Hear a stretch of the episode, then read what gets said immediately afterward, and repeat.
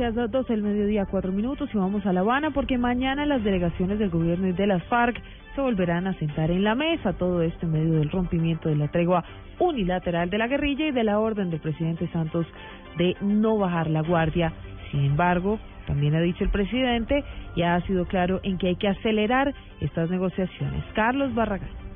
Hola Silvia, ¿qué tal? Pues eh, un clima de total tensión es el que se presenta en este momento aquí en La Habana, Cuba, cuando el gobierno y las FARC están en una jornada de descanso. Recuerde que los ciclos acá se presentan tres días de trabajo, uno de descanso.